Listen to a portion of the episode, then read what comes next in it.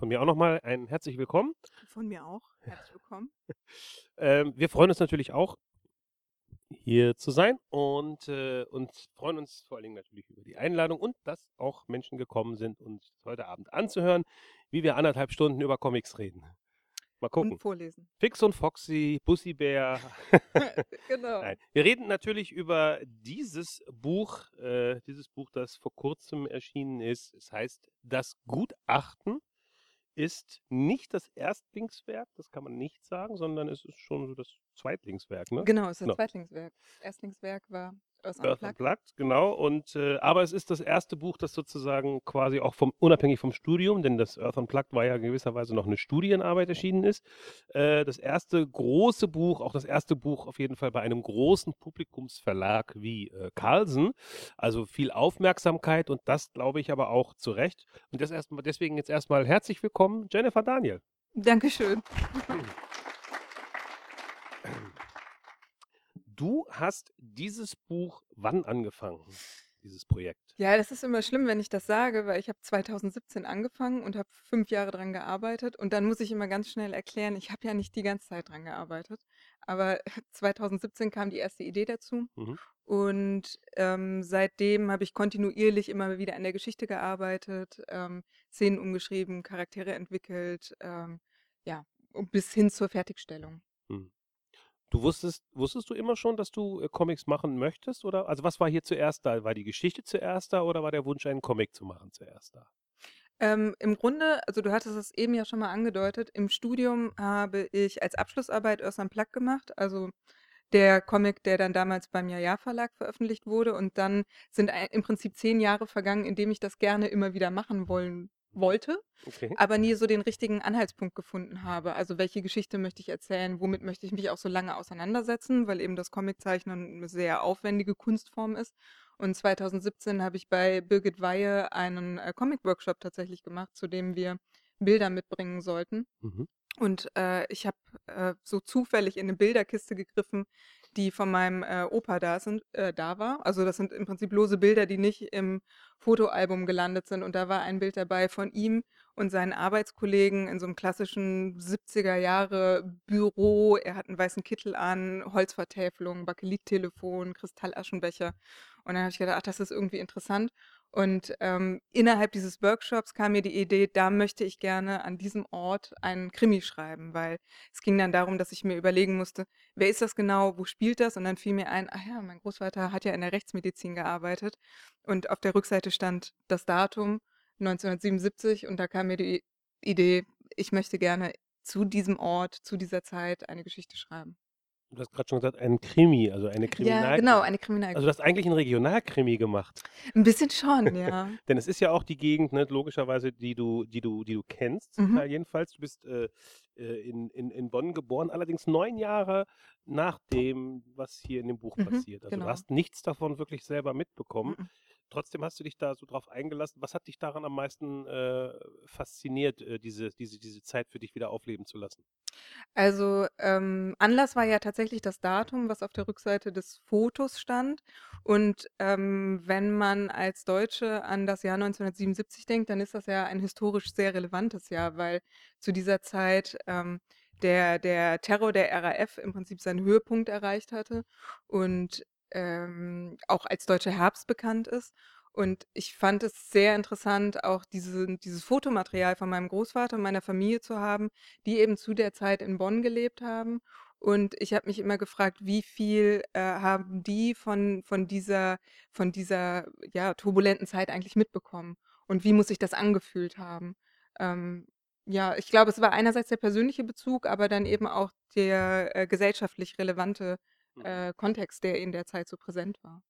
Und wie hast du dich dem äh, angenähert? Sprich, hast du irgendwie, bist du in, keine Ahnung, Archive gegangen oder hast du einfach nur im, ganz heute kann man ja viele auch im Internet machen, Ja, genau. dir im Internet Fotostrecken angeschaut? Wie hast du dich den, der optischen Umsetzung genähert? Genau. Ähm, ja, im Prinzip habe ich fast alle Quellen genutzt, die man so nutzen kann. Ne? Also ich war in Büchereien, ich habe den privaten Fotofundus benutzt, Mhm. ähm, ich habe mir viel ähm, auch Zeitschriften aus der Zeit äh, besorgt, also zum Beispiel Spiegelausgaben aus dem Sommer. ähm, in dem das Comic spielt, um eben auch ein Gefühl für die Sprache zu bekommen. Wie hat man früher gesprochen? Wie hat man gedacht? Ähm, Filme natürlich, Mhm. Dokumentationen. Also da wurde viel konsumiert, ja. Mhm. Und ähm, warum ein Krimi?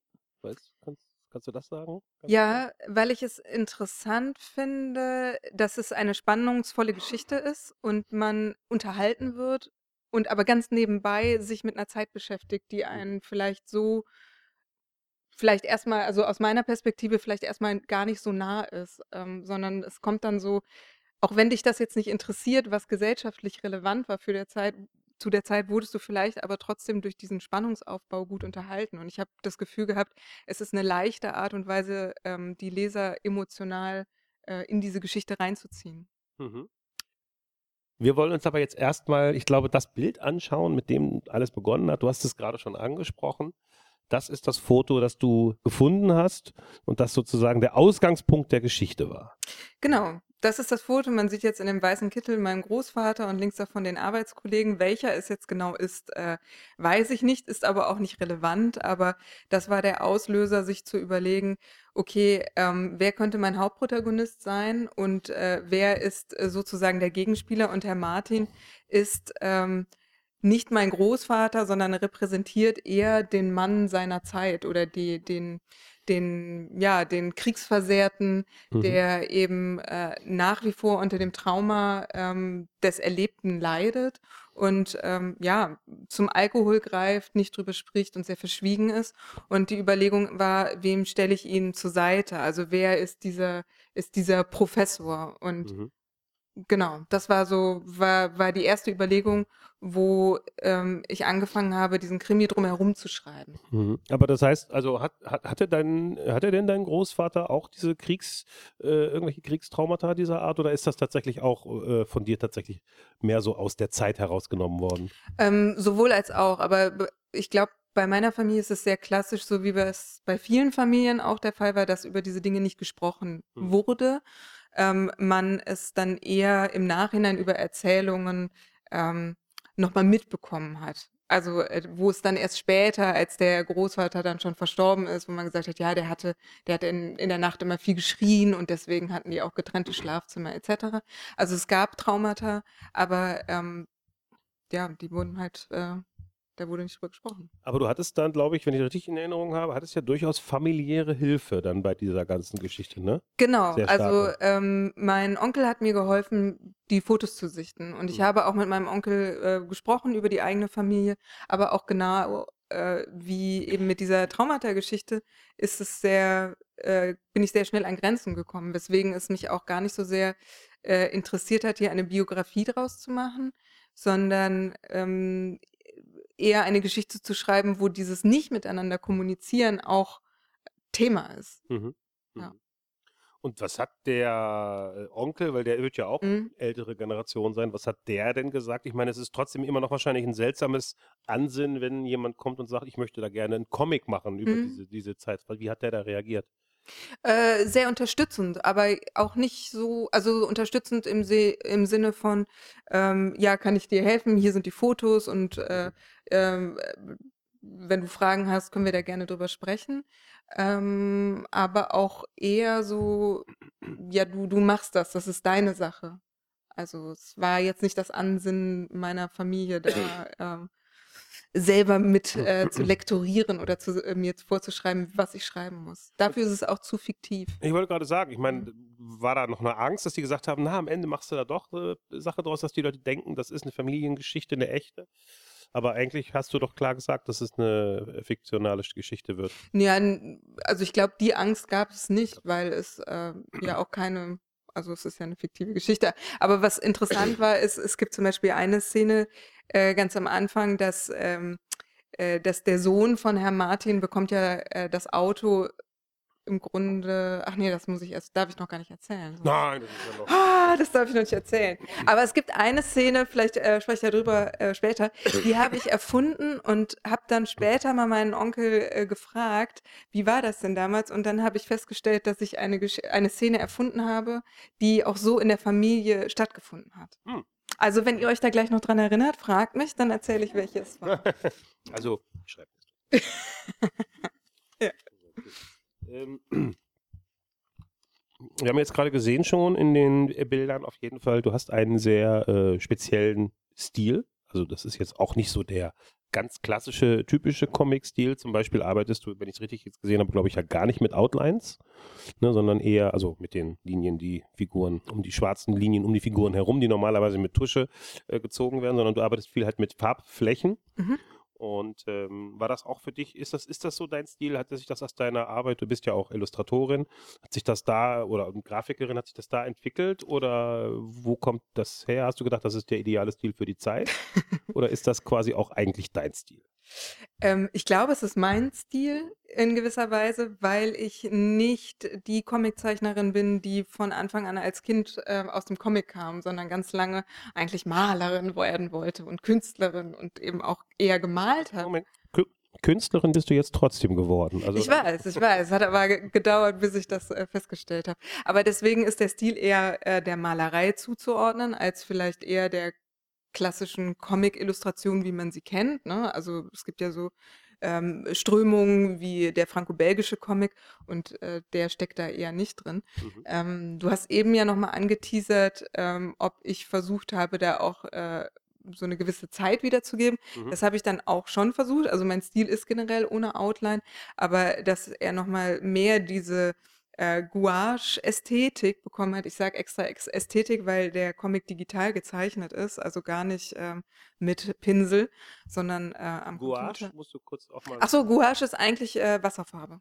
Okay. Ja. Mhm. Nur besser pigmentiert. Klingt, klingt dann Teurer. schöner. Mhm. Teurer, das ist okay. das, was man teurer kaufen kann. Äh, genau. Und da hatte ich auch äh, wirklich ein paar Vorbilder, die ähm, bekannt waren für Buchillustrationen der Zeit. Und ein, ein großes mhm. Vorbild für mich, aber vor allem auch für dieses Projekt war Miroslav Sasek. Ich weiß nicht, ob ihr den zufällig kennt. Der hat so äh, Reisebilderbücher gemacht zu verschiedenen Städten. Und ähm, der war für mich auf jeden Fall, was so diese Art und Weise ähm, angeht, ähm, äh, mit, mit Wasserfarbe Räumlichkeit zu erzeugen und äh, Städte darzustellen, äh, sehr wegweisend. Mhm.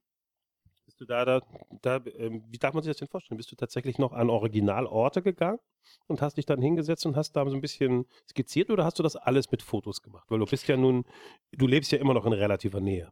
Ja, genau. Ich äh, lebe in relativer Nähe, habe auch Freunde da. Ich muss sagen, ich äh, habe dann vor Ort Fotos gemacht, mhm. habe aber auch äh, natürlich mich anderweitig inspirieren lassen. Äh, mit Fotos aus dem Internet. Aber wenn ihr mal meinen Stil sieht, dann sieht man auch, dass das nicht so viel mit fotorealistischer Wiedergabe zu tun hat, weil äh, ich sehr oft äh, die, ähm, ja, wie soll man sagen, Geometrie aushebel und äh, eher ähm, darauf achte, dass es eine interessante äh, Komposition hat, das Gebäude, anstatt dass es so aussieht, wie es ausgesehen hat. Also Oder auch bei den Autos. Quasi wie das Areal hier in Stuttgart. Ja, genau, so, genau. Ausgehebelte Geometrie. okay. Ähm, du ähm, hast dich, wir wollen jetzt hier nochmal die Vielleicht das ist die Rückseite, da sieht man auch nochmal den angesprochenen, äh, mhm. das angesprochene Datum. Also die meisten werden erstmal denken, da sieht man gar nichts. Doch, links oben ist der Oktober 77 äh, gerade so noch zu erkennen. Ah, das, das mhm. Datum. Und jetzt haben wir hier mal ein Bild, das ist ganz interessant. Das ist, glaube ich, tatsächlich, du hast ja erzählt, dass du das bei diesem Comic-Seminar in Erlangen entwickelt hast oder zum, erst, zum ersten Mal diese Idee hattest. Und das ist, glaube ich, direkt da entstanden. Genau, das war ähm, eine Übung, dass man dieses Foto nimmt und sich überlegt, welches Panel äh, gab es davor und danach.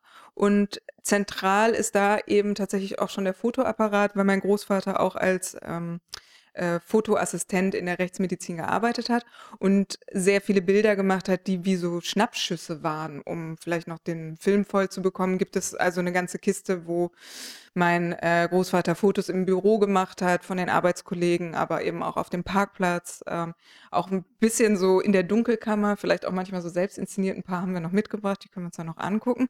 Und äh, hier ist eben diese Kamera schon wichtig und da gab es eben auch schon die Idee, dass der Professor ähm, Herrn Martin diese Kamera schenkt und äh, sagt, schauen Sie, was das äh, für ein tolles tolles Gerät ist und das eben als Dank für ihre äh, langjährige Arbeit hier in unserem Institut. Also da hört man auch schon so ein bisschen so diese, ähm, was Herr Martin hat, ist ja dieses, äh, diese Hörigkeit gegenüber, Hm. ähm, wie sagt man, die da oben, die da unten, um das jetzt so.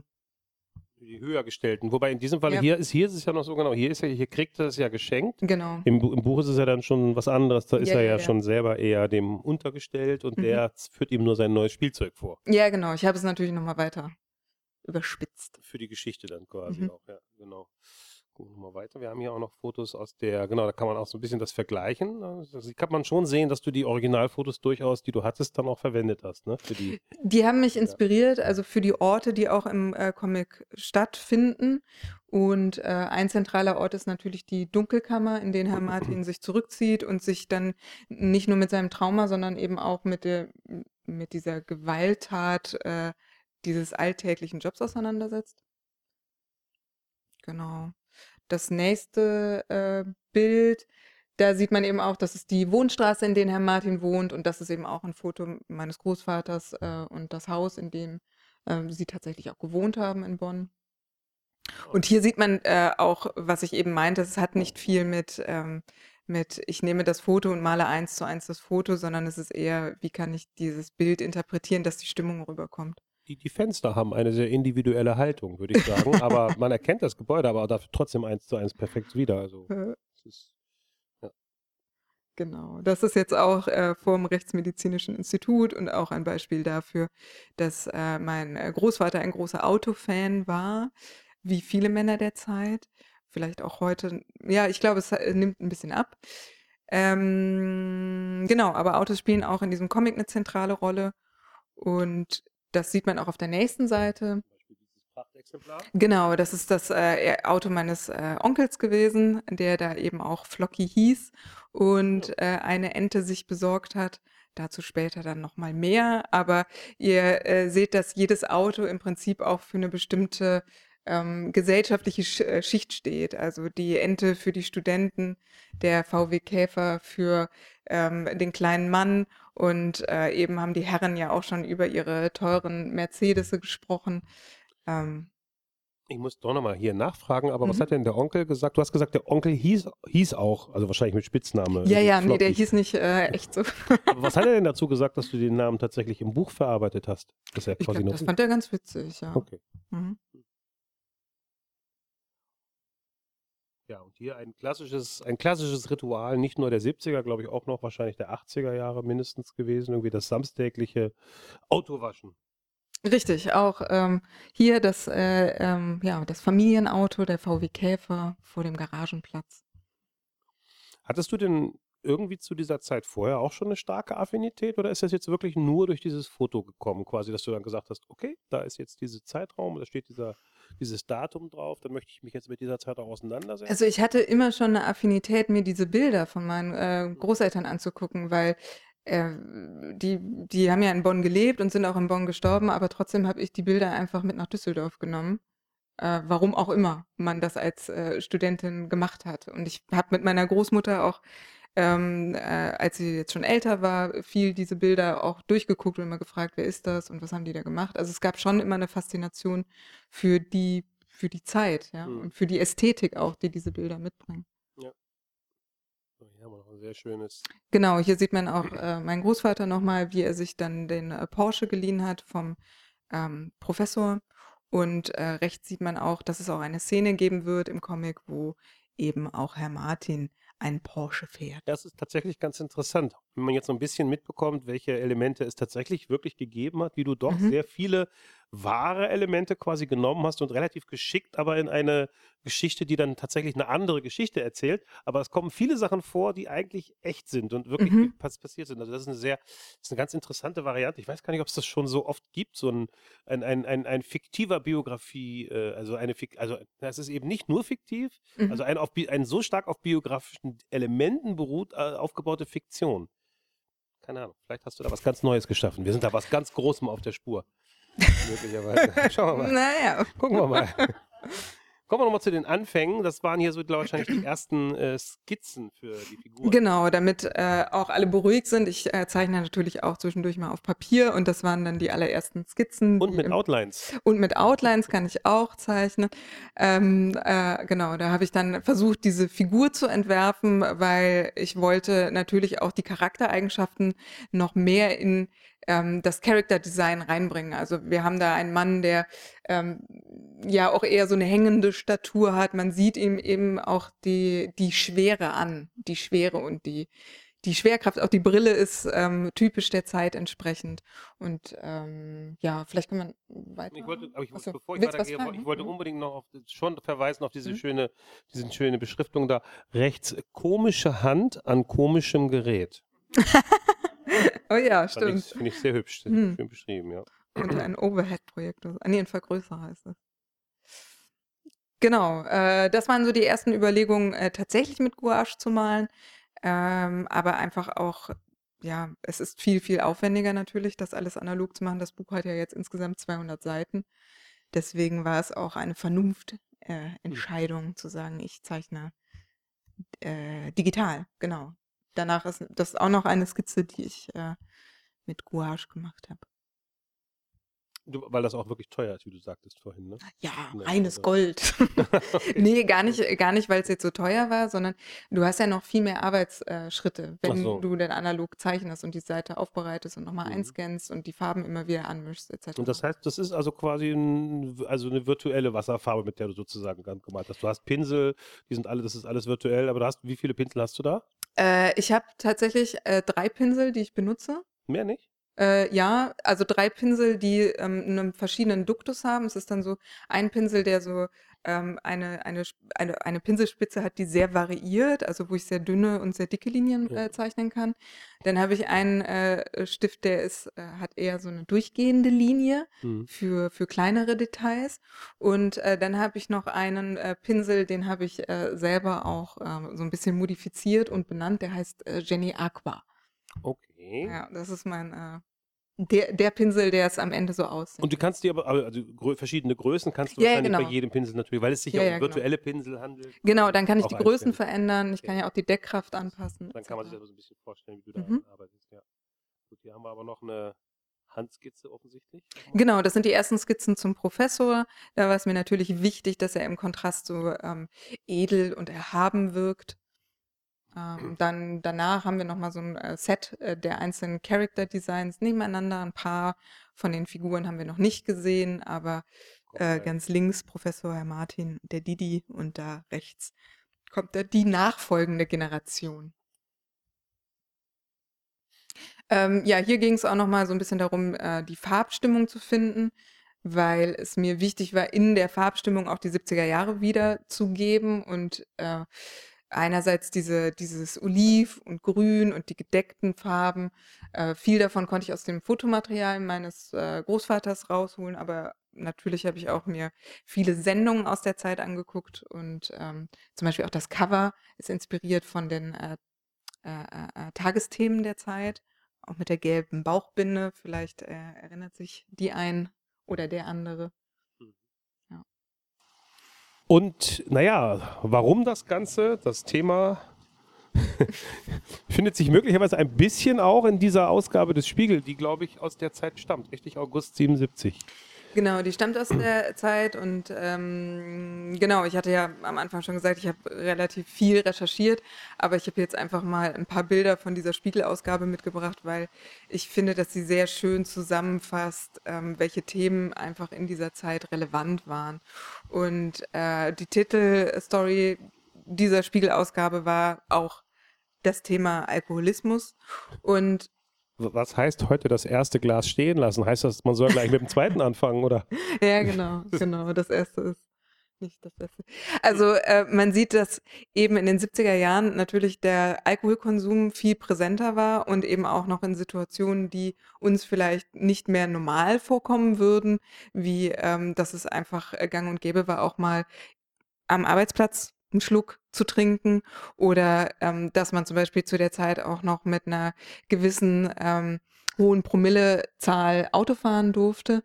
Und das ist eben auch das Thema, was äh, der Professor in dieser Geschichte bearbeitet. Er setzt sich für die Verkehrssicherheit ein und äh, sorgt eben auch dafür, dass äh, die Politik auf ihn und seine Ratschläge eingehen. Man merkt ja so ein bisschen, wie du das offensichtlich so eingearbeitet hast. Wir erinnern uns ja zum Beispiel in dem ersten Teil gab es ja diesen Moment auf dem Kanzlerfest, wo dann dieser, der sonst keine Rolle mehr spielt, aber dieser Typ dann da von mhm. seiner Freiheit erzählt, da mit dem Auto da rumzubrettern. Also dass das schon eine sehr, sehr große Rolle spielt, dass man merkt, wie so diese, diese, diese Bilder da noch gewesen sind. Das hast du schon immer mal wieder so in solchen Momenten dann einfach durchblicken lassen. Genau, genau. Also ich habe es versucht halt überall mit einzu, einzuweben, was äh, damals eben der Zeitgeist war und wie, ähm, was ich auch total interessant interessant finde, ist, dass neben dem Alkoholkonsum ähm, eben auch dieses ne, Thema Verkehrssicherheit äh, sehr relevant war, weil in diesem Jahr oder in diesem Zeitraum es mehr Autounfälle gab ähm, seit es danach jemals wieder gegeben hat, weil plötzlich alle möglichen Menschen sich Autos leisten konnten, die Autos immer weiter,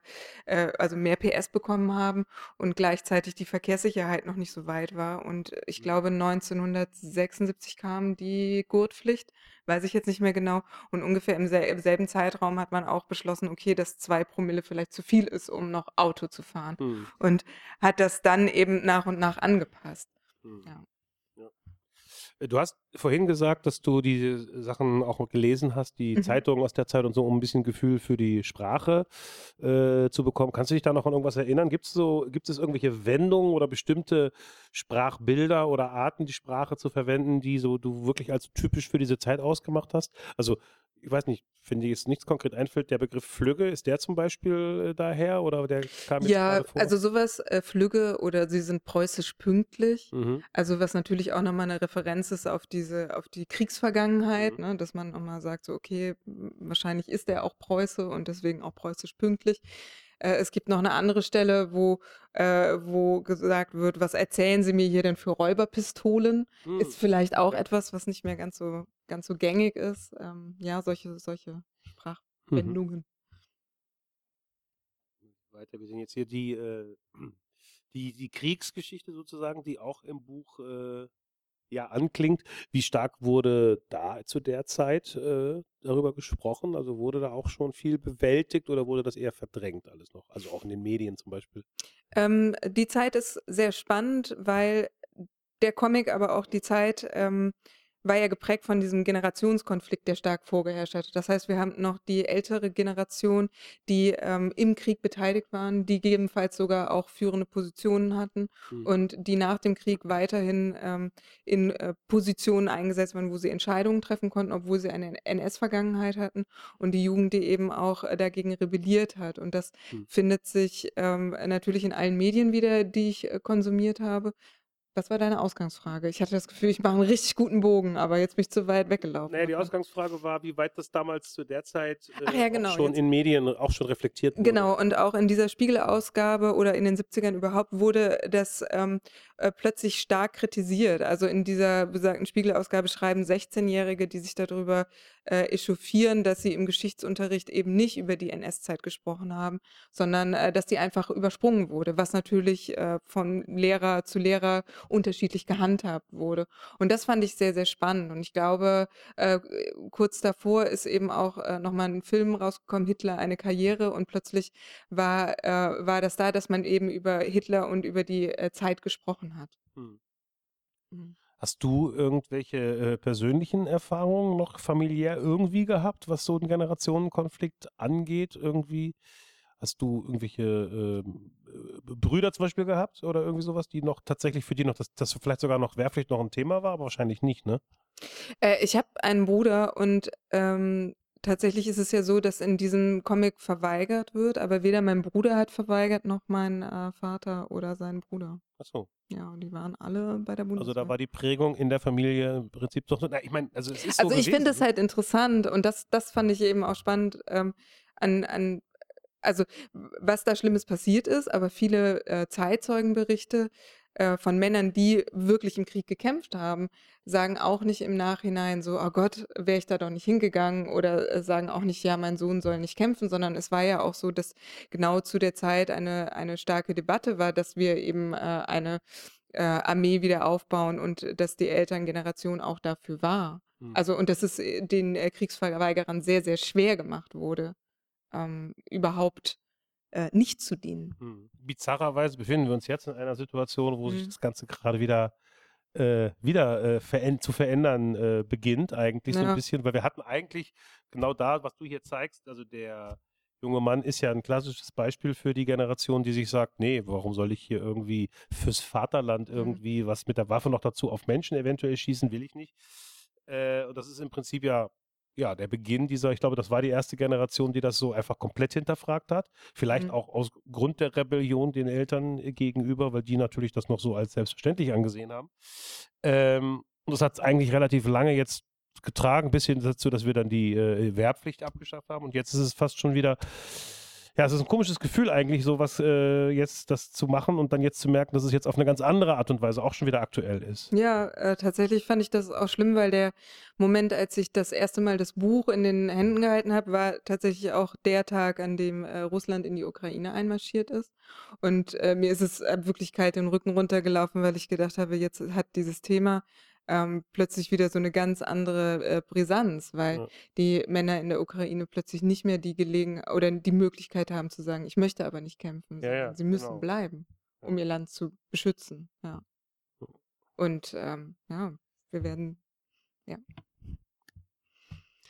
Ähm, du hast jetzt ja eine Figur, die wir jetzt äh, auch im ersten Teil schon gehabt haben, aber jetzt haben wir sie ein bisschen besser kennengelernt, nämlich eine, eine die andere Hauptfigur, kann man sagen, oder zumindest äh, Mhm. kurzzeitige Hauptfigur, Miriam Becker. Genau.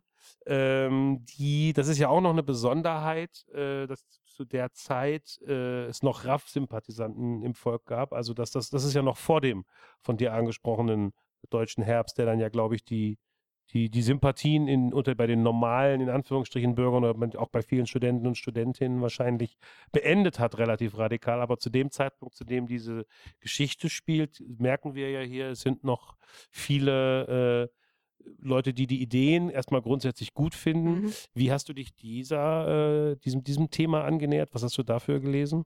Mhm. Was hast du da? Ja, ich, nicht, ich gehe davon aus, dass du dafür irgendwas Äh. vermutlich gelesen hast. Ja, ja, natürlich. Also ich, werde jetzt keine Literatur zitieren in dem Sinne, weil ich das jetzt auch gerade. Also ich habe verschiedene ähm, äh, Dokumentationen mir auch angeguckt ähm, und äh, Zeitberichte. Äh, es gibt eine Dokumentation, ich glaube, vom, vom Sohn von äh, Margarete von Trotter. Äh, der heißt auch Die Sympathisanten, was ich sehr interessant finde. Und seine Mutter selbst hat ja auch mehrere Filme in diesem Kontext gemacht und hatte auch mehrere Verbindungen ähm, zur RAF. Und ähm, genau, was ich aber interessant fand, auch an, an dem Zeitpunkt, den ich gewählt habe, mir war es eben auch wichtig zu sagen, ich wähle eben den Zeitpunkt, bevor die Gewalt seinen Höhepunkt äh, erreicht hat, um Miriam Becker nicht in diese Extreme reinzudrücken, sondern diesen Grundgedanken, den vielleicht auch die Anfänge der RAF hatten, ähm, mit aufzunehmen, weil der, der, die anfänglichen ähm, äh, Anliegen der RAF entstammen ja im Prinzip auch der Studentenbewegung, also auch ähm, der, den, dem Bedürfnis, gegen die Elterngeneration anzugehen und zu sagen, so das, was ihr gemacht habt im Krieg, ist nicht richtig. Wir müssen äh, die Strukturen in unserem Land neu besetzen und ähm, dürfen uns äh, dürfen uns das nicht gefallen lassen. Mhm. Ja, aber erst äh, mit, mit der Gewalt sind eben die Sympathisanten auch ähm, ja, mehr und mehr verschwunden und die äh, RAF hat sich weiter extremisi- äh, ist extremer geworden in ihren Ha- Gewalttaten. Guck jetzt hier nochmal, was wir hier noch haben. Wir haben. Das hast du ja schon angesprochen, der Film Hitler, Hitler eine Karriere ist das, glaube ich, den du hier nochmal. Genau, genau. Also wie gesagt, auch zu dem Zeit, äh, äh, zu dem Zeitpunkt war das ein Thema. Ähm, da ging es eben dann auch um Kriegsverweigerungen danach. Ähm, einfach nochmal so als Gegenüberstellung Herr Martin und äh, eben sein Sohn Peter. Mhm. die sich zu dem Thema streiten. Und das Interessante an dieser Ausgabe ist, dass es wirklich, äh, an dieser Ausgabe dieser Spiegel-Zeitung ist einfach, dass alle Themen einmal so angeteasert werden, als wäre das so der, der rote Faden diesen, dieses Jahres gewesen. Mhm. Also zu dem Zeitpunkt, als ähm, der Comic spielt, sitzen eben die Köpfe der ersten Generation der RAF äh, gerade in, in Haft in äh, Stammheim und ähm, gehen, sind in Hungerstreik getreten und versuchen eben äh, so ihre Freilassung zu erzwingen. Ja. Ich habe übrigens jetzt gerade, wo wir diese Seite hier vor uns haben, noch ein Wort gefunden, das du aus der Zeit, aus dem, aus dem Spiegel wahrscheinlich möglicherweise genommen hast, nämlich Popanz. Ja, der Popanz, ja, genau. In der Mitte. In Aber es gibt auch einen wunderschönen äh, Bericht zum Kanzlerfest selber über die äh, Band, die auch im Hintergrund spielt. Das sind die Flotten Lotten und äh, eine Tontechniker-Band. Äh, ich glaube sogar aus Stuttgart waren die. Weil, muss ich aber nochmal recherchieren, kann man sich bei YouTube nochmal angucken und da wird es auch tatsächlich verwendet. Haben Sie eigentlich die äh, Prominenz, also sprich die äh, Kanzlerprominenz auf dem Bild erkannt? Genau, richtige Antwort. Ja. Sehr gut. Das war auch so ein selbstverständliches Ja. Ich war, ich war, beim, klar. beim ersten Durchgucken habe ich noch so, war ich noch so ganz stolz, dass ich dann dachte, ja. so, naja gut, Kanzler, eigentlich ist ja, hätte man jetzt drauf kommen können, aber mhm. ich fand's gut. Ähm, genau, und hier haben wir, genau, das, da haben wir jetzt nochmal diesen äh, Generationskonflikt im, im Bild gewissermaßen. Hast du mit deinem äh, Bruder denn darüber gesprochen, warum er äh, nicht verweigert hat? Nee, das habe ich tatsächlich nicht gemacht. Ich habe einfach angenommen, äh, dass er es nicht gemacht hat, weil er zu faul dafür war damals. Aber ich kann es dir, ich kann's dir ehrlich nicht sagen. Weißt du was? Ich frage den mal beim nächsten Ja, Mal. ruf Frag doch den- gleich mal an, mach doch mal gleich. So- Markus? Ja. Wie alt ist dein Bruder? Also wahrscheinlich ein bisschen. Dafür müsste ich jetzt selber mal überlegen, wie alt ich bin. Der ist äh, zweieinhalb Jahre älter als ich. Ach so, Ja. gar nicht so alt. Dann ist es sehr, al- sehr jung. Oh. Sehr, sehr jung. relativ jung, ja. Ja. Wie hast du denn jetzt dieses Buch äh, tatsächlich ähm, gefertigt? Also sprich, wie kann man sich das äh, vorstellen? Hast du es erst komplett geschrieben? Gab es komplett eine Textversion, wo auch vielleicht sogar schon die Dialoge schon alle so waren? Oder hast du mehr geskribbelt, mehr wir haben ja jetzt ein paar Bilder gesehen, aber die Bilder waren ja eher zum Finden der Figuren. Aber wenn es darum geht, das Buch aufzuteilen, Mhm. hast du dann schon kleine Bilder gezeichnet oder wie hast du das, äh, wie war der Mhm. Arbeits, die, wie waren die Arbeitsschritte an diesem Buch?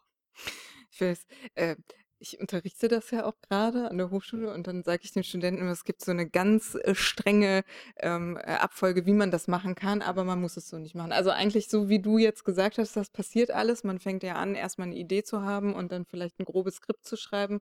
Was soll da passieren? Dann unterteilt man sich das an Szenen. Parallel sammelt man, recherchiert, was alles äh, mit der, für die Zeit relevant ist. Ne? Welche Gegenstände, welche Kleidung, äh, welche Orte möchte ich abbilden, äh, welche technischen Errungenschaften. Man entwickelt die Charaktere, macht dann eben Skizzen und dann fängt man an, ähm, dieses erste Skript, was vielleicht auch schon wie so ein Drehbuch aufgeschrieben ist, in so kleine Thumbnails äh, zu äh, zeichnen. Das heißt, man macht sich so kleine Skizzen, wie die Seite gebaut werden kann. Dann macht man als nächstes ein Storyboard. Das heißt, man macht eine grobe Skizze, wo aber schon die Dialoge drin stehen, so dass äh, ein Lektor oder eine außenstehende Person im Prinzip so eine Rohform des Comics schon mal lesen kann. Und dann als nächstes und als letzter Schritt ist dann die Ausarbeitung. Also wenn dann äh, klar ist, okay, das funktioniert, wenn die Figur links steht und äh, rechts kommt jemand anders rein, um es jetzt mal runterzubrechen auf dem Bild, dann äh, kann man das äh, auszeichnen, ausmalen. Hast du deine Studenten und Studentinnen auch unterwegs auf dem Weg schon teilhaben lassen? Also hast du denen schon irgendwie Schritte, Arbeitsschritte und auf dem Weg zum fertigen Buch gezeigt oder tatsächlich? Ja, ja. Hast du genau. es auch im Unterricht verwendet? Also Ja, ich habe es auch im Unterricht verwendet. Das ist manchmal äh, tut das so ein bisschen weh, wenn man so mittendrin ist und dann halt Mhm. ähm, erzählt so, ja, das, äh, das wird fertig. Ähm, aber äh, das ist auf jeden Fall für die äh, sehr spannend, das auch mal zu sehen in den ganzen einzelnen Schritten. Also das ist auch das, was ich selber immer faszinierend finde, weil man, wenn man jetzt so gar keine Ahnung hat, wie das entsteht, glaubt, man setzt sich vielleicht hin und fängt oben in der, äh, auf der Seite links an und zeichnet es so runter. Aber so ist es ja auch nicht. Und das Mhm. Buch ist auch nicht linear von, von äh, Anfang nach Ende entstanden, sondern es wurden immer mal wieder Seiten hinzugefügt, Seiten weggeworfen. Äh, geworfen. also es Szenen ergänzt. Es ist kein äh, linearer Prozess gewesen. Mhm. Wie war die Reaktion der Familie dann eigentlich am Ende auf das Buch? Also sehr gut. Also äh, meine Mutter ist mächtig stolz und geht in alle Buchhandlungen und fragt, ob sie das da haben. Sehr gut, Genau. das ist Einsatz. Ja, ja. also ich glaube, sie bestellt es überall einmal und holt es nicht ab. Ach, So, das, Ja. ja. nicht schlecht. Also kam gut an auf jeden Fall insgesamt. ja, doch, doch, doch. Also keine, keine Sorge. Du hast jetzt wie gesagt, fünf Jahre daran gearbeitet, natürlich auch Mhm. andere Sachen gemacht, aber das Buch hat schon fünf Jahre Zeit, sozusagen kreative Arbeit jetzt äh, verschlungen in jeder Hinsicht. Ähm, hast du eine Vorstellung, in welche Richtung du jetzt gehen möchtest? Sind schon hunderte Ideen in deinem Kopf in der Zeit entstanden oder ist erstmal noch eine, diese Lehre da, dass du sagst, jetzt weiß ich gar nicht, was ich als nächstes machen will? Also erst habe ich gesagt, ich mache auf jeden Fall erstmal gar nichts. Das habe ich gesagt. Und dann hatte ich plötzlich eine Idee. Okay. Und ich habe ich hab festgestellt, was mir an dem Projekt sehr gut gefallen hat und ähm, überlege, die Dinge, die mir sehr gut gefallen haben, einfach auch in, ähm, in das nächste Projekt mit äh, hineinzunehmen. Und ich kann mir sehr gut vorstellen, dass diese Art und Weise, eine spannungsvolle Geschichte zu schreiben und sie mit einem interessanten Thema zu kombinieren, etwas ist, was mir, ähm, was mir am meisten Spaß gemacht hat. Und ähm, da gibt es tatsächlich die Ideen für einen nächsten spannenden Graphic Novel. Das Gutachten 2. Vielleicht heißt es, äh, vielleicht heißt es das Erbe. Das Erbe. Oh, okay. Äh, Hast du da irgendwie, erwartest du da demnächst was oder? nee, es dauert ja fünf Jahre. Ach so, ja, das stimmt. Ja. Ja, da hast du ja noch ein bisschen Ja, Zeit. ja. Genau, ja, ja. Also nicht, dass das irgendwie so, nicht, dass du das auch wieder bei deiner Verwandtschaft rum erzählst und so mit Augenzwinkern. Na, Das Erbe, genau. das, ich, möchte, ich würde gerne ein Buch schreiben, das heißt das Erbe. Denk mal drüber nach. Alle leben noch. Aber das ist ja wahrscheinlich noch ein bisschen, mindestens fünf Jahre hin wahrscheinlich. Ja, vielleicht geht es ja diesmal schneller. Wir werden sehen. Ja, okay. Ähm, das ist der Punkt, an dem ich äh, mal fragen möchte, ob es von Ihrer Seite aus, vom Publikum aus, irgendwelche Fragen gibt über den Arbeitsgang oder über andere Themen aus dem Buch, bitte.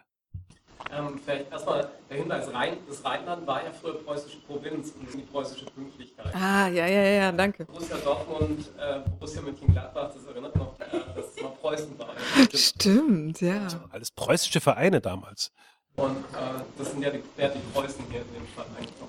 Aber äh, eine Frage, die Architektur ist mir aufgefallen, Mhm. ähm, immer sehr prominent eigentlich dann inszeniert, auch in ihrer Wertigkeit dann und auch durchaus im Kontrast, also modern. Äh, und natürlich dann auch ähm, alte Architektur. Mhm. Welche Rolle spielt das dann bei der Gestaltung?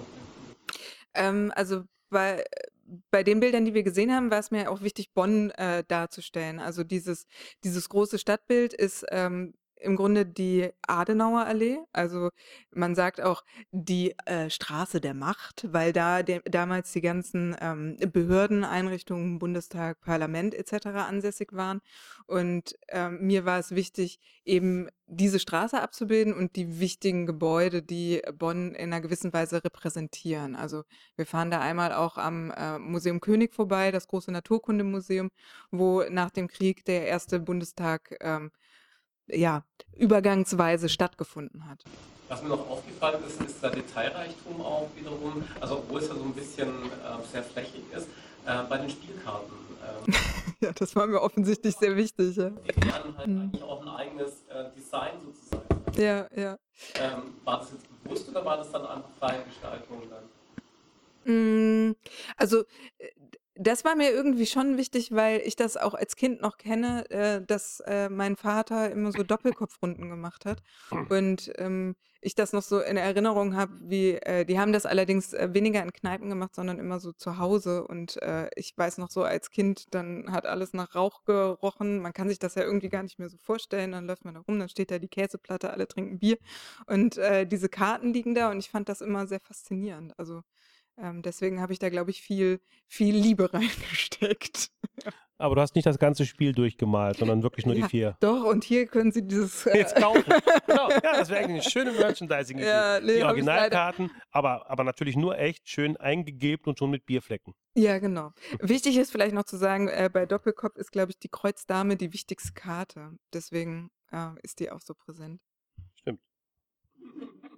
Ich nochmal geguckt? noch Ja. ähm, ich finde sowieso, also das ist sowieso, finde ich tatsächlich, also eine der vielen Stärken dieses Buches, also dieses, diese Seiten, ich meine, wir haben es jetzt hier so hintereinander gesehen, das ist die Doppelseite beispielsweise in dieser, in dieser Kneipe und wenn man da nicht das Gefühl hat, dass einem quasi dieser Qualm und dieser Mhm. Biergeruch und diese ganze Atmosphäre aus dieser Zeit so richtig entgegenkommt, dann weiß ich auch nicht. Also das trifft es wirklich so gut, also durch die Farben und die, äh, ja, und dann noch diese schönen kleinen Spielkarten. Man kann sich die Spielkarten ausschneiden und dann kann man sich vielleicht doch so ein kleines einer- Set äh, damit machen. Also Ja. die Bilder ganz klar schon mal eine der, eine der ganz großen äh, Stärken dieses Buches, diese sehr, sehr atmosphärischen Bilder und genau, richtig gesagt, es hat einerseits flächig und andererseits total detailreich, da wo es drauf ankommt und wie gesagt auch gerade die architektonischen Sachen, die etwas seltsamen Fenster und so weiter machen einfach sehr, sehr viel Spaß beim Betrachten.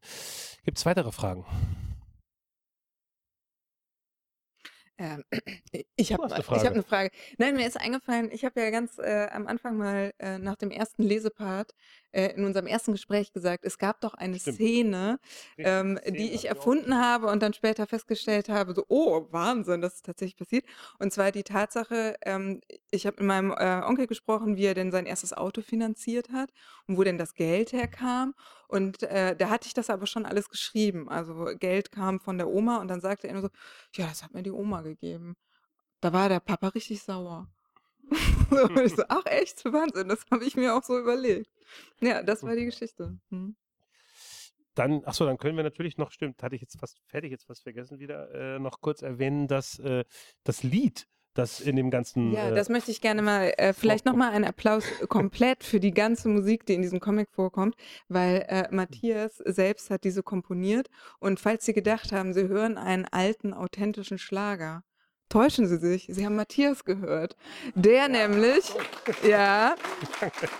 ähm, ich wollte das ich wollte, ich wollte zumindest, die, die Geschichte ist ja tatsächlich ganz schön, weil äh, Jennifer hat dieses Buch ja gemacht und hatte sich, glaube ich, einen, mhm. einen tatsächlich existierenden Schlager irgendwie rausgesucht, um diese Szene zu machen. Wie hieß der nochmal? Was war das? Willy Fritsch? Auf Willi Schneider. Ah, Willi Schneider hat es Auf der Heide blühen die letzten Rosen. Richtig. Daraus hast du gemacht? Naja, was habe ich? Das ist ja sehr nah dran. Äh, Jung, oh Gott, jetzt weiß ich schon wieder nicht. Im Winter.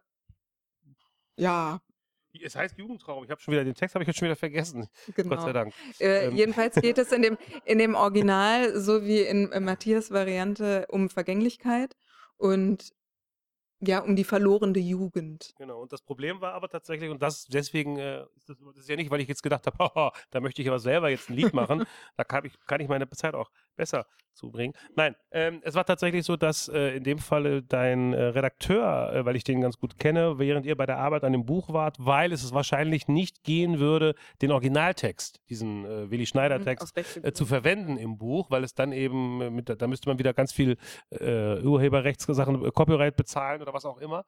hat, hat er mich halt gefragt, ob ich einen Text schreiben könnte, der so ein bisschen das gleiche Gefühl ausdrückt. Und das habe ich dann halt gemacht, weil ich arbeite ja auch als, äh, auch als Übersetzer und Redakteur. Und da, von daher wusste er, dass ich sowas ganz gerne mal mache, so Liedtexte. Ähm, naja, und dann gab es halt hier jetzt für, war natürlich für die Lesung die Notwendigkeit, das dann eben auch in Musik irgendwie umzusetzen. Und dann, aber das, als wir, wir haben es das erste Mal in, in Wien gemacht, da dachten auch alle, es wäre tatsächlich echt. Und da habe ich so gedacht, ja, dann ist gut. Wenn man das geglaubt hat, dass diese Melodie ja. und dieses Lied echt existiert haben, ist das schön. Aber das ist nicht so, ja. Was für eine Farbpalette ist das? Ist das, ist das, ist das mediale 70er Jahre ein bisschen? Also das sind schon äh, die medialen Farben, würde ich sagen. Also wenn man sich die Tagesthemen anguckt, ähm, das Videomaterial ist ja schon ja, Ja, ja, genau. aber oder eben auch, äh, was das Design betrifft, äh, wie es kommt ja auch einmal bei Herrn Martin die Tapete, die ja dann tatsächlich in diesem orange-braun-Tönen war. Ich habe mir aber auch viel, äh, Werbeanzeigen angeguckt aus der Zeit und da finden sich schon, äh, so gewisse Farbkombinationen wieder, die einfach modern waren. Also dieses dieses Gelb, dieses Oliv, ähm, aber auch mit Braun gemischt. Also es sind schon sehr erdige Farben gewesen. Ja, aber natürlich sind auch äh, manche Bilder einfach gealtert mit der Zeit. Die haben so einen gewissen Rotstich bekommen. Ähm, das prägt wahrscheinlich einfach. Das prägt ja, ja unser aller, wenn wir, ja. wenn wir sozusagen an die 70er Jahre denken, dann denken wir natürlich an die quasi medial geprägten, also sprich durch mhm. Fotos. Die Sie noch an Ihren orangen Schlafanzug erinnern können. Ja. Ja. Mhm. ja. Auf der anderen Seite gibt es ja in Kassel auch eine Ausstellung gerade, auch gerade mit so Tapeten ähm, und eben halt diesen knalligen Telefonen aus der mhm äh, wo man die, also die Originalfarben noch hat, also gerade halt eben in Plastik ist, hat sich das sehr gut gehalten und das halt mit modernen, äh, mit einer modernen Optik dann auch wiederum auch wahrnimmt. Mhm. Das, äh, das, ist schon beides auch präsent halt, nicht nur in der Erinnerung an den Schlafanzug.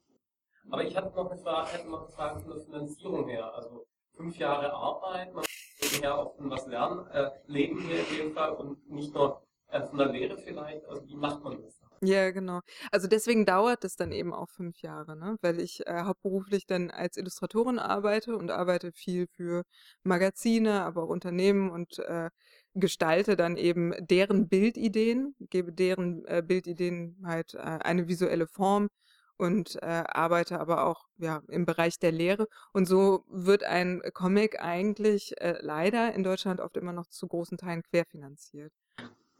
Welche Rolle spielen Preise?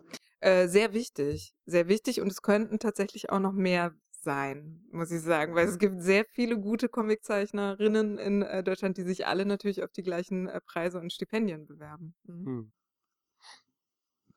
Da Phantasmen Malotke und dann machen die in München dann hoch. Ist das so ein Ding jetzt in Deutschland? Also ist das komplett unabhängig oder ist das ein Ding, dass es äh, mehrere deutsche Comiczeichner gibt, Digital- oder Outlines-Sachen äh, machen?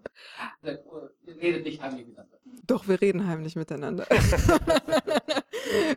Wen meinten Sie, Jurik Malotke? Ja, den kenne ich natürlich. ja, ja, ja.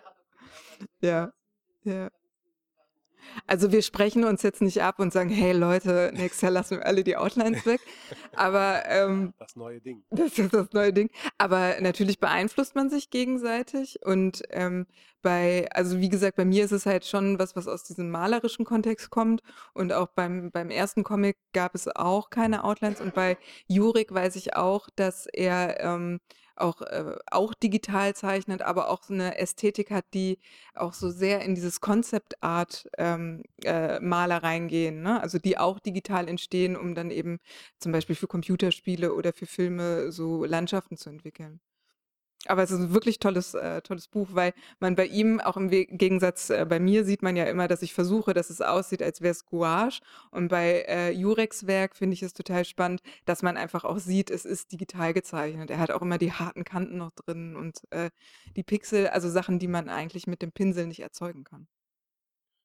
Buchempfehlung hier. Äh, möglicherweise ist ja vielleicht auch, ja. spielt ja auch eine kleine Rolle, dass du hast es ja vorhin auch gesagt, dass es aber auch äh, etwas weniger vielleicht tatsächlich arbeitsaufwendiger ist, jetzt mittlerweile durch die digitalen Mittel eben in solchen Stilformen zu malen. Da muss man halt nicht immer ein Wasserfarbenbild. Ja, ja, ja. Also es ist überhaupt nicht, es ist überhaupt nicht effizient, weil, ne, wir haben es eben gehört, ähm, es wird nicht so gut finanziert, es dauert unglaublich lange und es wäre überhaupt nicht effizient, es sich dann auch noch schwer zu machen und äh, analog ähm, mit Farben zu malen, weil dann würde das Projekt noch viel, viel länger dauern. Aber witzigerweise habe ich mir das ganz lange eben auch vorgeworfen, dass ich gesagt habe, mein Gott, ich muss ein Original haben, bis ich dann irgendwann für mich gesagt habe, naja, ein Schriftsteller könnte ja auch mit der Hand und äh, einem Stift auf Papier schreiben, aber am Ende geht es ja gar nicht darum, wie er es geschrieben hat, sondern was am Ende zu sehen ist. Und deswegen habe ich dann gesagt, okay, du darfst digital zeichnen. Ja, habe ich mir erlaubt. Ja, ähm, wir haben es äh, angesprochen. Es wurde gesagt, äh, dass beim Comic auch Preise durchaus wichtig sein können. Ein Preis, ein ganz wunderbarer Preis, steht hinten drauf. Fünf, nur 25 Euro. Und mit diesem Geld könnten Sie jetzt dazu beitragen, dass, es ist wunderbar, wie ich den Bogen schlage, nicht ja, ja, dass das nächste Buch schneller geht als äh, fünf Jahre. Wenn Sie jetzt, wenn Sie es noch nicht haben, können Sie natürlich dieses Buch hier und heute auch erwerben. Aber, und das ist noch nicht alles, hier und heute bekommen Sie auch noch einen Fisch. Das, nein, hier und heute äh, haben Sie auch noch die einmalige Gelegenheit von der Künstlerin, eine Signatur und vielleicht ein kleines Bild ins Buch zu bekommen. Allein das ist schon, sollte schon fast Motivation genug sein. Ich glaube, man hat gesehen, es ist ein wirklich sehr, sehr schönes Buch. Es ist auch ein Buch, finde ich, dass es macht eben auch nochmal äh, die besondere Qualität dieses Buches deutlich, bei dem man einfach auch sich die Bilder gerne auch einfach mal länger anschaut. Also es ist nicht nur so, also man liest es natürlich auch einmal, aber die Bilder haben eben auch diese Qualität. Es ist fast so ein bisschen wie so ein Coffee Table Book, dass man auch mal so ein bisschen drin blättern kann und sich an der Ästhetik erfreuen kann. So, das ist jetzt genug der Werbung. Äh, Sie haben alle Ihre Aufgabe verstanden. Ich bedanke mich bei Ihnen ganz herzlich. Sie dürfen natürlich diesen Raum auch ohne ein Buch verlassen. Wir gucken halt ja. ein bisschen strenger, aber es ist völlig in Ordnung. Wir, wir, bedanken uns wirklich sehr herzlich, dass Sie gekommen sind für Ihr Interesse und hoffen, Sie hatten ein bisschen äh, ja, Spaß und ein bisschen, dass es auch interessant war. Und freuen uns, wenn Sie noch einen Moment bleiben. Wie gesagt, sich vielleicht von Jennifer Daniel noch was zeichnen lassen oder noch eine private Frage stellen, jetzt außerhalb dieses großen Rahmens. Vielen Dank und äh, ja, ich würde sagen, noch einmal besonders vielen Dank an Jennifer Daniel. Dankeschön. Ja.